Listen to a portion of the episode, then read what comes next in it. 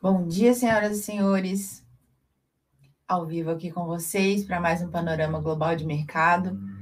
Sextou e a gente vai estar aqui juntos, tomando nosso cafezinho, conversando sobre ele, o payroll. Hoje é a primeira sexta-feira do mês e às nove e meia da manhã sai esse índice que é o grande termômetro da economia americana. Já já a gente fala mais sobre ele. Bom, nessa quinta-feira nos Estados Unidos, é, os índices de ações subiram, aguardando aí os números, né, do emprego do emprego do payroll. Saem hoje o S&P batendo novo recorde, o Nasdaq registrando a quarta alta seguida. S&P subiu 0,60%, a 4.429 pontos e Nasdaq 100 subiu 0,65% a 15.181 pontos na véspera aí do payroll.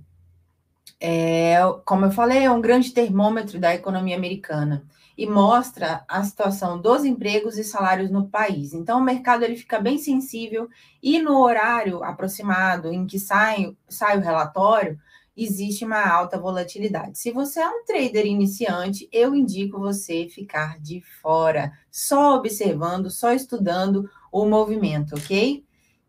Dow Jones ontem subiu 0,78%, impulsionado pelas companhias aéreas, com notícia de que a Casa Branca estuda liberar a entrada de viajantes vacinados no país. E o setor de energia com recuperação do petróleo. O petróleo aí do tipo Brent subiu 1,29% e o WTI para setembro 1,38%. Tem aí as notícias também de aumento de tensões no Oriente Médio, que faz com que esse, esse ativo, essa, essa commodity tenha alta. Bom, pessoal, com relação ao payroll, eu conversei com vocês aqui no início da semana sobre o Fed, que anunciou a provável é, implantação do tapering, que é justamente esse processo de redução de compras de ativos em outubro. Devem diminuir o, os estímulos, né, e abrir caminho aí para potenciais aumentos de juros em 2022.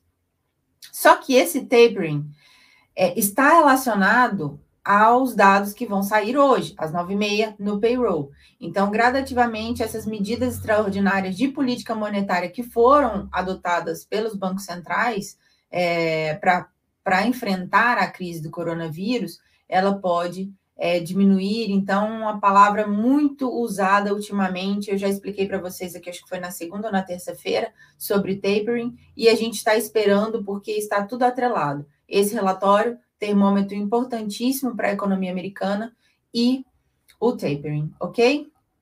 Bom, S&P, deixa eu mudar aqui nossa configuração. S&P futuro fechou em alta, rompendo aí o topo anterior dos 4,425, tendência de longo prazo, segue de alta. No curto prazo, continua bem lateral, é, gráfico de 60 minutos ali na tela, se acontecer aquele rompimento dos 4,445, ativa ali o pivô de alto, próximo alvo projetado lá em 4,502. Esse é o S&P 500. Ó, o Matheus já falou ali, ó. Hoje é folga, payroll, tô fora. E uma pessoa também que não opera numa sexta-feira é o senhor Luizinho do Game, que eu não vi ainda no chat, no chat, né? Quero desejar aqui um bom dia a todo mundo que está aqui comigo, a Juliana, a Nutrijac, a Rafa, o Bruno, o Matheus. Beijo, galera. Obrigada por vocês estarem aqui. E vamos lá.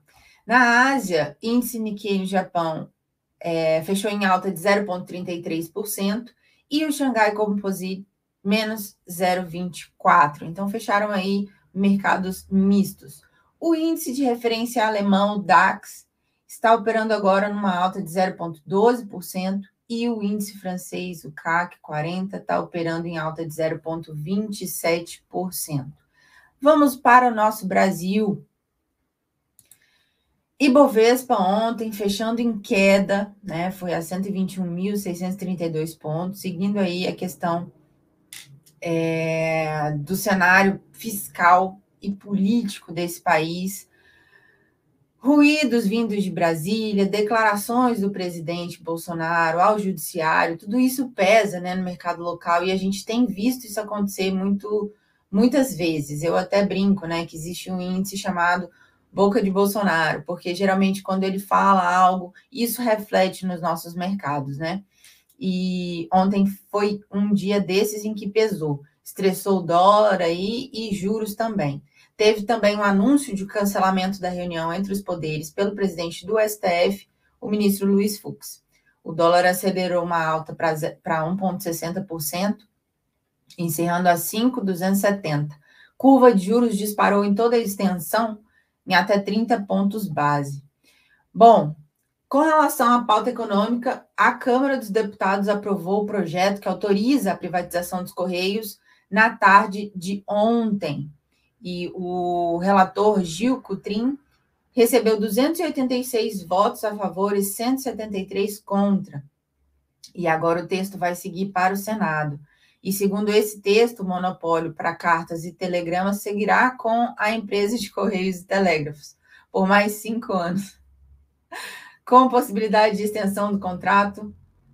E os funcionários terão garantia de não serem demitidos sem justa causa por 18 meses. Vamos ver o que acontece. É isso aí, galera. É, privatiza, mas nem tanto, né? Monopólio para cartas e telegramas. Enfim, no dia, as ações de, de ontem, né? As ações uh, ordinárias e preferenciais da Petrobras lideraram as altas. Percentuais do Ibovespa, embaladas aí pelos resultados robustos, né? Da petroleira. Magazine Luiza subiu 2,51%, recuperou aí parte das perdas acumuladas no ano. As maiores quedas foram Bradespar PN e Braskem PN. É, CSN ON caiu 3,96%, é, principalmente por causa das, da baixa aí dos preços do minério.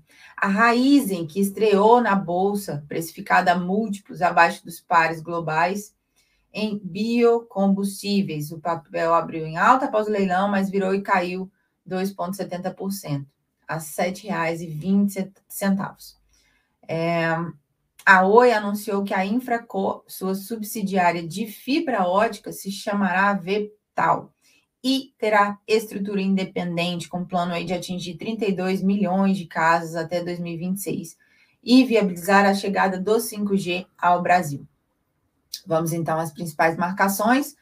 No mini índice, como vocês podem ver aí na tela, a, sessão fechou em queda, uma queda forte, né, 0,75, forte volatilidade, abertura em alta e durante a tarde queda.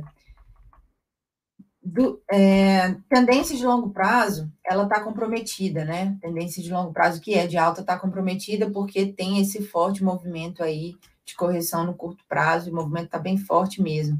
Gráfico diário, o preço estava testando uma região de suporte bem forte, é, servindo, que estava servindo ali de sustentação para a tendência, perdeu o suporte, o próximo está aqui em 120.576. Vamos falar da doleta agora. Beijo, Luizinho. Luizinho chegou. Falando do dólar, ele chegou. É, o Dow Index, que é o índice dólar, fechou estável em 92,275, o gráfico diário gráfico diário, o preço sustentou ali, segurou na, na retração dos 91, continua segurando, né? Demonstrando aí a continuidade no movimento de alta.